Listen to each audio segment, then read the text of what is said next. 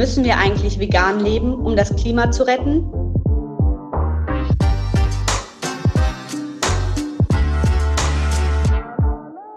Menschen haben Fragen, die großen Fragen unserer Zukunft. Ob Klimawandel, Digitalisierung oder Politik. Im Blue Claire Podcast versuche ich Antworten auf eure Fragen zu bekommen. Ich spreche mit PolitikerInnen, WissenschaftlerInnen und mache mich auf die Suche nach Lösungsansätzen. Ob es auch in der heutigen Folge wieder die eine Antwort auf eure Frage gibt, das erfahrt ihr jetzt bei Blue Claire. Auf Instagram und YouTube gibt es ein Format, das heißt Vegan ist ungesund. In diesem Format versuchen Gordon und Ayosha gemeinsam auf das Thema Tierleiden, Massentierhaltung, aber auch Veganismus in Bezug auf Klimaschutz aufmerksam zu machen und aufzuklären. Und um dieses Thema heute auch hier im Podcast zu besprechen, habe ich mir Ayosha eingeladen und wir quatschen jetzt gemeinsam darüber und probieren letztendlich auf die Frage, müssen wir vegan leben, um das Klima zu retten, eine Antwort zu finden.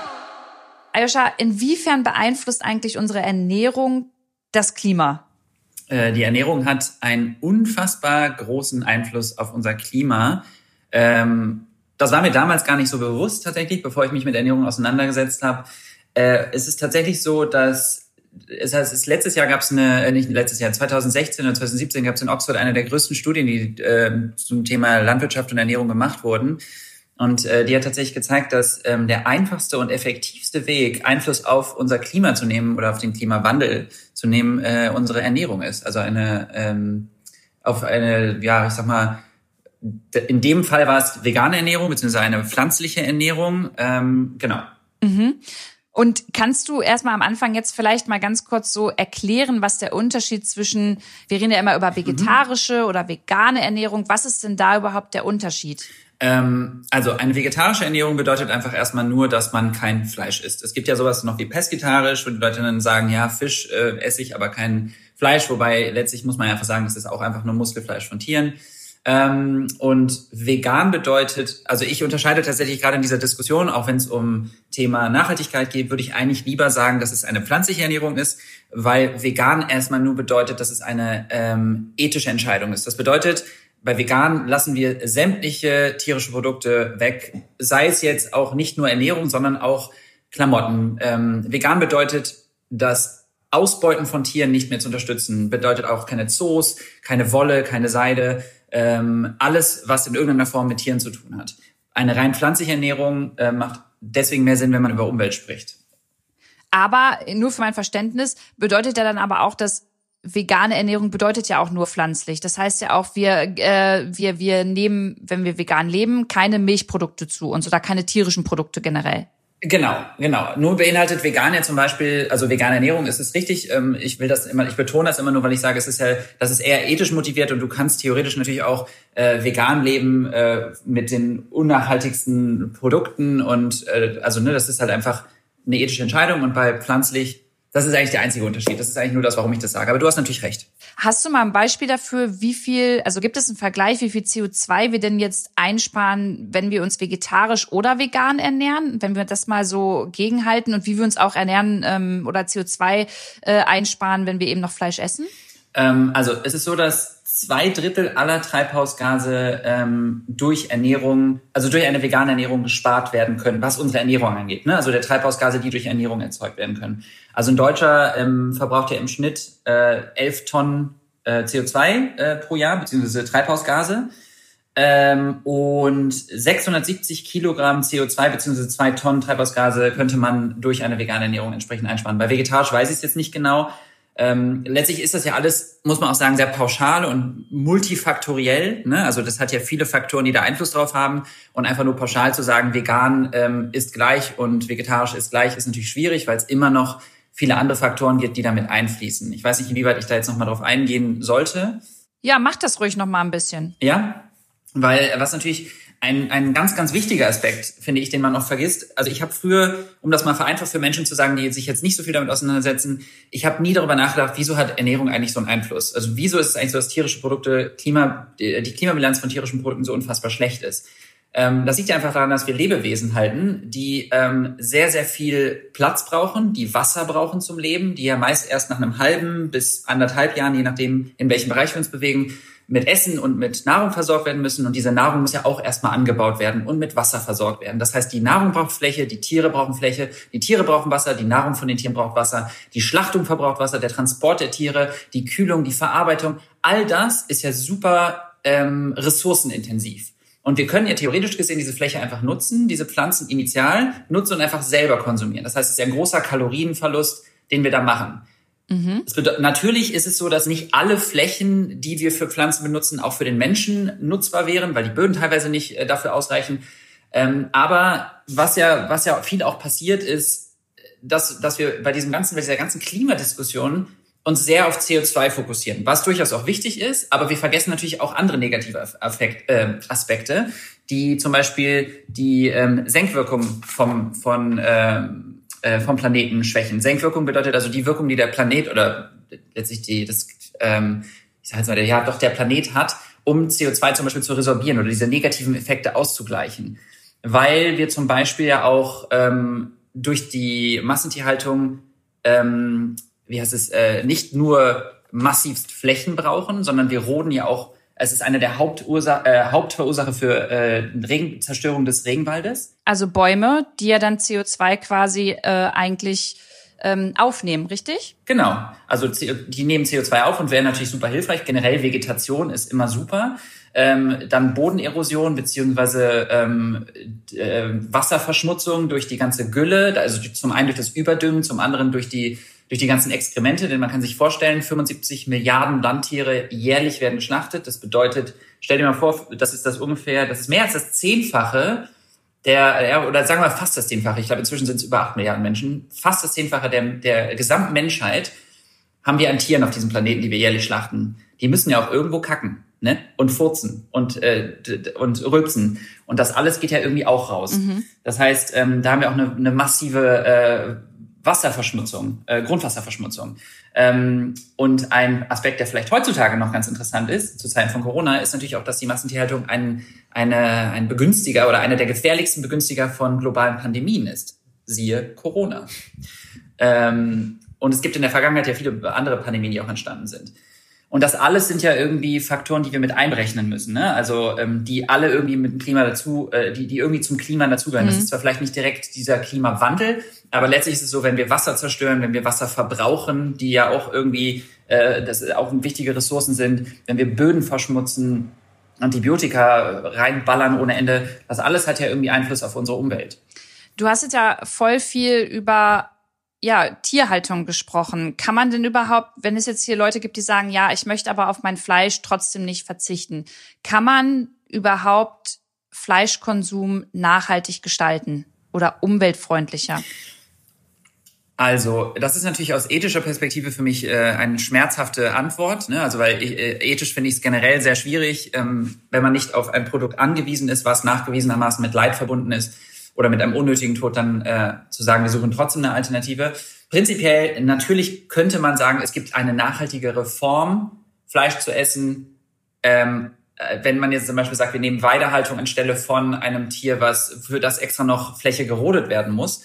Das bedeutet aber nicht, dass es automatisch nachhaltig ist. Also es gibt so gut wie keine Möglichkeit, tierische Produkte nachhaltig zu konsumieren, weil wir, wie ich am Anfang ja gesagt habe, immer ähm, mehr Ressourcen brauchen, als wir einfach direkt diese Ressourcen konsumieren könnten. Ähm, und diese Studie aus Oxford, ähm, die tatsächlich echt sehr, sehr gut ist, die hat, ähm, ich, ich muss gerade überlegen, ich glaube James Poor hieß er, ähm, der, die hat quasi auch nochmal gezeigt, dass selbst die ähm, unnachhaltigsten veganen, also pflanzlichen Lebensmittel immer noch nachhaltiger sind als die nachhaltigsten tierischen Lebensmittel. Äh, insofern, es gibt quasi keine Möglichkeit, das wirklich richtig nachhaltig zu gestalten. Das bedeutet aber natürlich nicht, ähm, dass es nicht nachhaltigere Versionen eines schlechten Systems gibt. Ne? Also das ist ja letztlich bei pflanzlichen Produkten auch so. Natürlich ist es sinnvoller, regionale Äpfel zu konsumieren, als ein Avocado aus, ähm, aus Spanien oder der Dominikanischen Republik einfliegen zu lassen. Wie ist das jetzt mit diesen, also du hast es ja schon ein bisschen angesprochen, aber mit äh, den Fleischersatzprodukten, so vegetarisch oder vegan? Es gibt ja jetzt äh, Wurst, die sieht aus wie Wurst, ist aber stammt nicht äh, vom Tier ab. Also wie sieht's denn da mit der Klimabelastung und der Produktion aus? Kann man sich also da guten Gewissens drauf verlassen und das dann auch kaufen? Oder sagst du, ey, wenn ich kein Fleisch esse, dann muss ich auch keine äh, Fleischersatzprodukte essen? Ähm, also prinzipiell ist es so, dass diese, äh, das ist natürlich auch wieder schwierig jetzt einfach zu sagen, pauschal alle sind gleich gut. Das ist definitiv nicht so. Ähm, aber man kann schon sagen, dass im Schnitt ähm, auf jeden Fall Ersatzprodukte eine deutlich bessere Klimabilanz haben, weil wir eben das Produkt Tier nicht drin haben. Meist ist es ja so, dass wir einfach sagen, wir haben ein Produkt aus, aus äh, Soja, aus Erbsen, ähm, Protein zum Beispiel oder aus, äh, äh wie heißt es, Seitan, letztlich ein Getreide, also Gluten irgendwie. Äh, das heißt, man hat auf jeden Fall, man spart auf jeden Fall diesen Zwischenschritt Tier. Äh, und in der Regel haben die ungefähr ein Zehntel der äh, Treibhausgasbilanz. Äh, das ist jetzt ein Schnitt natürlich, ne?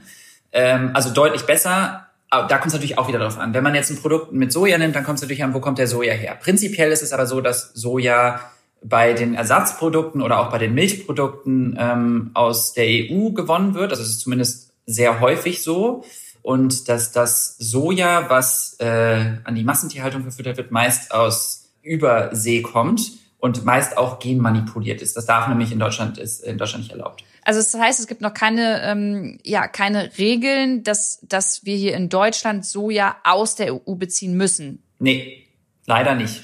Das bedeutet ja aber auch wieder, deswegen äh, hatte ich mir auch aufgeschrieben, Soja gleich umweltschädlich, Fragezeichen. Das ist ja auch immer heiß diskutiert auf Instagram. Das bedeutet also, dass Soja sozusagen ähm, genutzt wird, um in der Massentierhaltung die Tiere damit zu füttern, aber dafür wird dann auch Regenwald zum Beispiel gerodet. Genau, also eine der größten Ursachen für die Rodung der Regenwälder ist äh, die äh, ist die Massentierhaltung. Äh, also die Massentierhaltung ist wirklich zwei Drittel aller vom Menschen genutzten Fläche ist für die Tierhaltung äh, äh, wird für die Tierhaltung genutzt. Zwei Drittel aller Flächen, das muss man sich erstmal vorstellen. Ähm, das ist halt wirklich wirklich krass. Und deswegen ist es auch so, dass dieses Klischee, dass Soja so schlecht ist, stimmt, aber eben nicht das, was man denkt, nämlich, dass die ein Prozent vegan lebenden Menschen in Deutschland die größten Klimakiller sind, weil sie äh, dreimal Tofuschnitzel in der Woche essen, sondern ähm, dass tatsächlich die Massentierhaltung das größte Problem ist. Ähm, weil wir da nämlich das Soja, äh, und das sieht man jetzt zum Beispiel, bestes Beispiel ist ja hier Bolsonaro, der sagt, das ist mein Regenwald, und ich scheiß drauf, was die alle sagen. Da wird jetzt schön was wieder abgerodet. Ich möchte hier mehr Geld und mehr, äh, mehr Fläche für die Massentierhaltung. Das ist halt wirklich eine Katastrophe. Muss man vielleicht ganz kurz sagen, wer das ist? Ach so, äh, der, der wunderbar sympathischste Präsident äh, Brasiliens, ein, ein sehr sympathischer, äh, das ist jetzt hoffentlich, äh, alle, die mich nicht kennen, das ist komplette Ironie, das ist ein, das ein, das ist schlimmer als Trump noch, glaube ich. Würde ich jetzt einmal meinen Raum werfen. jetzt haben Ayosha auch mehrere bei Luclert gefragt, ja du, ich bin jetzt nicht vegan, aber auf was sollte ich denn verzichten, Fleisch, Fisch, Milch, Käse. Also was ist jetzt wirklich der größte Hebel, wenn es darum geht, dass ich äh, das Klima retten will, beziehungsweise dazu beitragen möchte? Ähm, also das Spannende ist, es kam vor kurzem, äh, äh, wenn man mal guckt, was sind so die klimaschädlichsten Produkte, äh, in den Top 6 klimaschädlichsten Produkten sind vier davon tierischen Ursprungs. An erster Stelle steht tatsächlich Butter, an zweiter Stelle Rindfleisch, an dritter Stelle Käse und Sahne, dann kommt erstaunlicherweise Tiefkühlpommes, ähm, dann ähm, Schokolade, weil Kakao äh, und an sechster Stelle Schweinefleisch und Geflügel. Ähm, das sind so die Top 6, ne? Und das ist einfach krass, wenn man sich einfach mal vor Augen führt, dass vier davon tierischen Ursprungs sind. Und das ähm, bestätigt ja eigentlich letztlich das, was ich gesagt habe, dass man immer viele Ressourcen braucht, um ein Tier zu versorgen. Äh, Transport, alles Mögliche. Ähm, und ich finde so in der Gesamtkonstellation, wenn man sich einfach mal vor Augen führt, wir leben ja im Jahr 2020, wir haben alle Möglichkeiten der Welt, uns mal auszuprobieren. Die, die größte Hürde der Menschen äh, ist im Kopf, weil wir sagen immer erstmal, oh Gott, ich könnte mir das ja nicht vorstellen. Das sagt man aus einer Perspektive, äh, weil man das einfach noch nie probiert hat. Es ist viel, viel einfacher, als man denkt. Und ähm, wenn wir wissen, dass es der einfachste und effektivste Weg ist, weil wir dreimal am Tag eine Entscheidung treffen, was wir essen, warum nicht einfach mal probieren? Es ist wirklich, wirklich viel leichter, als ihr denkt. Alle, die mir dazu hören. Hallo. Ja, bei mir war es tatsächlich auch so, dass ich erstmal angefangen habe mit der Milch. So, das war für mich eigentlich ganz einfach. Jetzt ist meine Frage an dich mal, welche Milchalternative ist denn aber deiner Meinung nach die umweltfreundlichste? Weil auch da gibt es ja ein super großes Angebot. Genau. Also das ist äh, ähm, in der Regel, ist natürlich jetzt auch wieder so ein bisschen pauschalisierend, äh, würde ich sagen, es ist Hafermilch. Hafer braucht ähm, im Schnitt am wenigsten Wasserfläche und ist auch sehr gut regional herstellbar. Bei Soja hängt es, ähm, habe ich auch initial schon mal gesagt, so ein bisschen davon ab, wo, wo der Soja herkommt. Der, das Soja, der Soja, das Soja, ist ja auch egal, wo Soja herkommt. äh, und äh, da ist es natürlich klar, wenn, wenn Soja aus, ähm, aus Übersee ist, dass das äh, klimaschädlicher ist als ähm, regional aus der, äh, als, nicht regional, aber als aus der EU, ähm, dann ist das natürlich, äh, ist das auch eine gute Alternative. Also Soja und Hafermilch. Äh, Entschuldigung, und? eine Sache kann ich auch noch sagen, Mandelmilch. Äh, da ist, äh, Entschuldigung, da kommt es auch sehr stark davon ab, wo die herkommt, weil es gibt diese mo großen Monokulturen in Kalifornien, äh, die tatsächlich auch wahnsinnig wasserintensiv sind und in Monokulturen ja immer ein bisschen problematisch. Ähm, da ist auch wichtig, wenn man sich Mandelmilch kauft, dass man darauf achtet, ähm, dass man die wirklich aus der EU, aus der EU bezieht. Also wenn du das jetzt alles so sagst, ist es ja für Leute, die sich jetzt heute das erste Mal vielleicht damit beschäftigen, natürlich auch irgendwo schwierig, weil man sich schnell denken kann, oh, ich muss aber, wenn ich einkaufen gehe, auf ganz viel achten, ich muss erstmal ganz mhm. viel lesen. Ähm, gibt es da für dich etwas, was du dir von der Politik wünschst, damit sowas einfacher wird, damit es einfacher wird, im Supermarkt äh, um die Ecke umweltbewusster einzukaufen?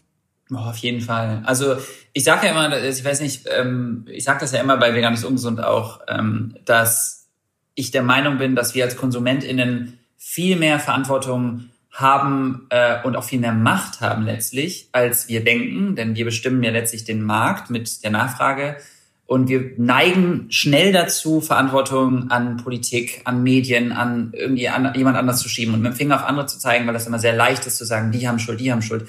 Letztlich unser Kaufverhalten bestimmt aber ja das, was der Markt hergibt. Das bedeutet aber nicht, dass ich sage, dass die Politik komplett unschuldig ist und auch keine Verantwortung hat. Ähm, und gerade hier, was mir massivst fehlt, ist zum einen Transparenz. Also ähm, ich finde, also wir alle wissen überhaupt nicht, was hinter den Kulissen passiert. Wir mhm. alle kriegen diese, diese Tierwohl-Label auf, auf ein Produkt geknallt äh, und dann denken wir, ja, das ist doch schön, jetzt habe ich ein Bio-Rind gekauft, dem ging's gut kein Mensch weiß, was das bedeutet. Kein Mensch hat jemals gesehen, wie so eine Schlachtung stattfindet. Also ich wünsche mir einfach mehr Transparenz. Für mich wäre es natürlich am schönsten, wenn man ganz offen Bilder zeigen würde, wenn man ganz offen ähm, auch im Fernsehen zeigen würde, was bedeutet das, wie werden Tiere gehalten, wie werden Tiere geschlachtet. Das ist unrealistisch, das wird erstmal nicht passieren, aber ich wünsche es mir natürlich trotzdem.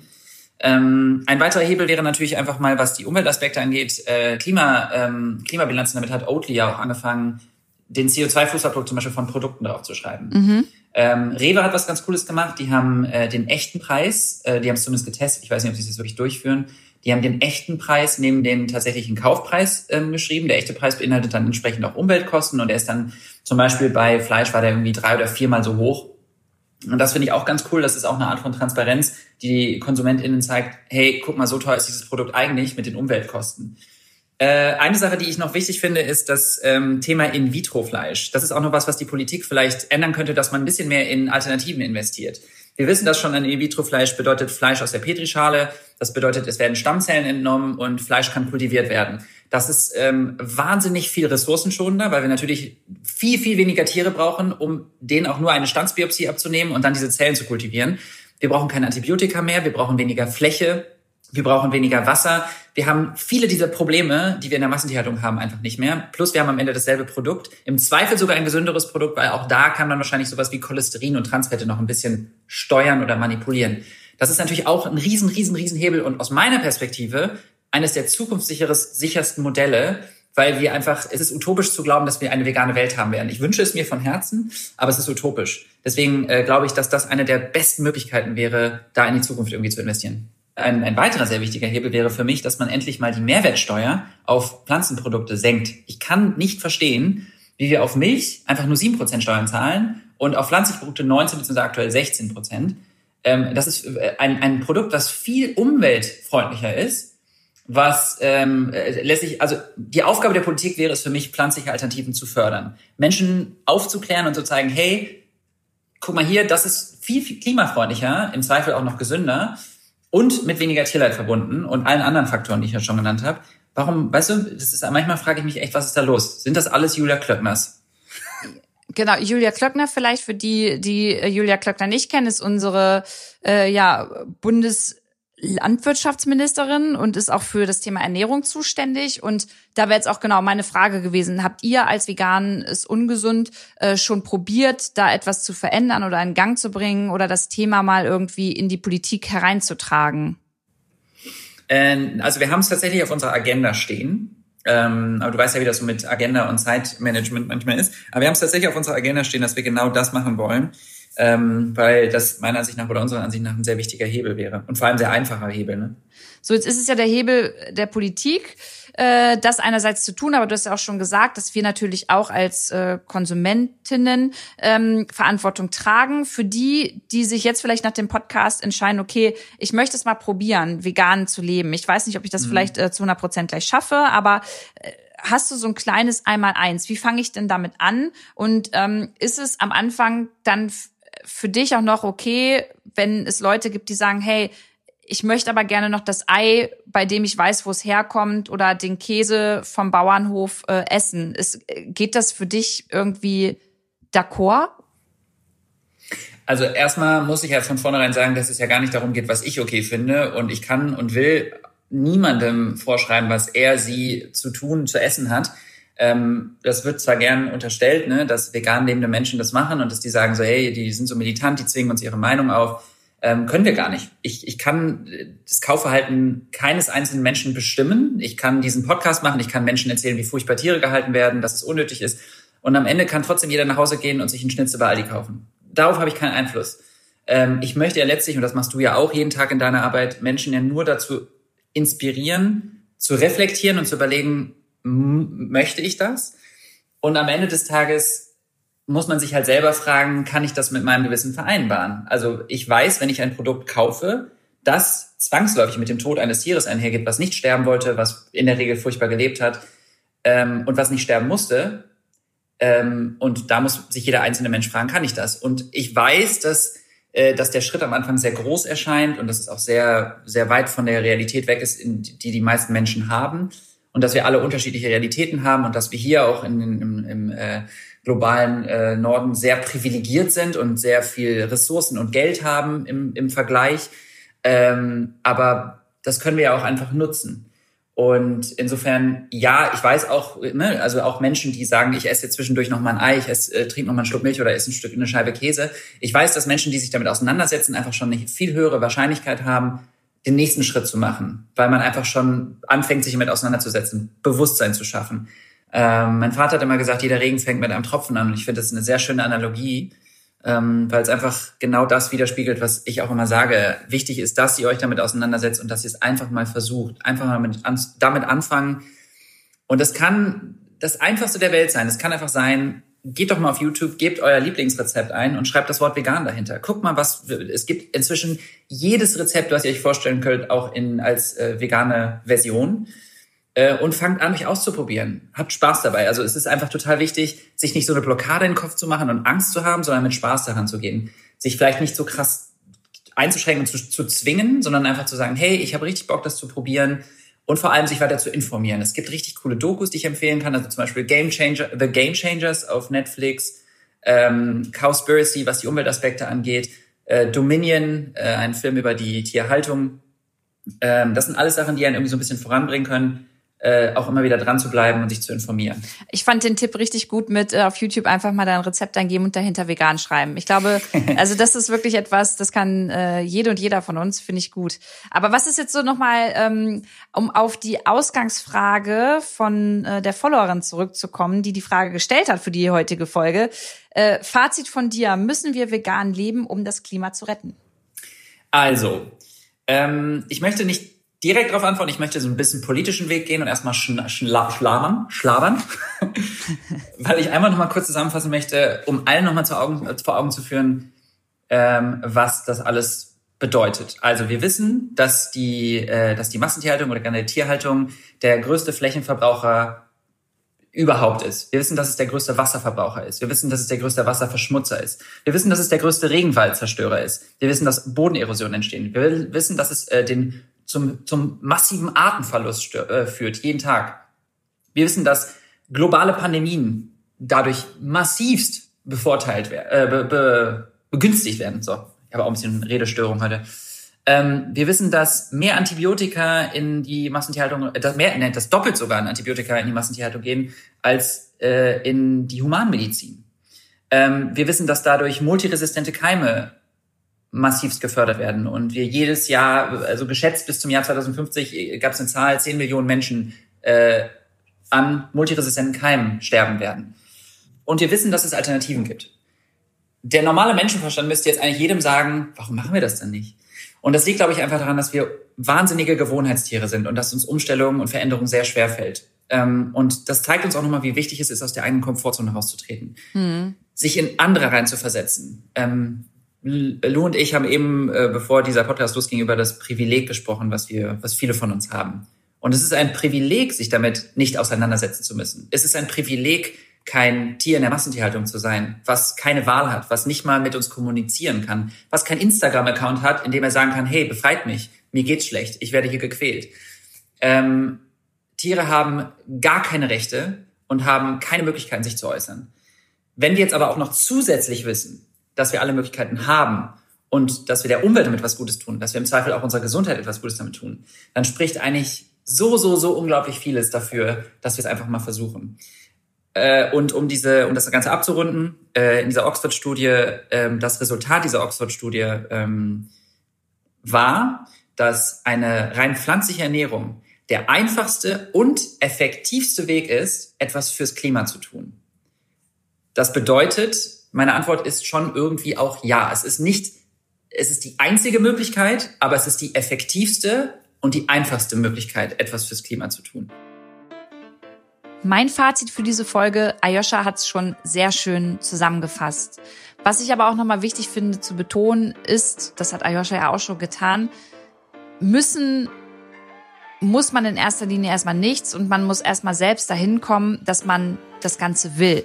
Und wenn man das Klima schützen will und wenn man etwas verändern will, dann sollte man sich auf jeden Fall auch mit dem Thema Ernährung auseinandersetzen. Und wenn ihr euch noch näher mit dem Thema auseinandersetzen wollt, dann könnt ihr diese Woche auch bei uns wieder auf Instagram unter Lou Klärt vorbeischauen, denn da besprechen wir das Thema nochmal ausführlicher.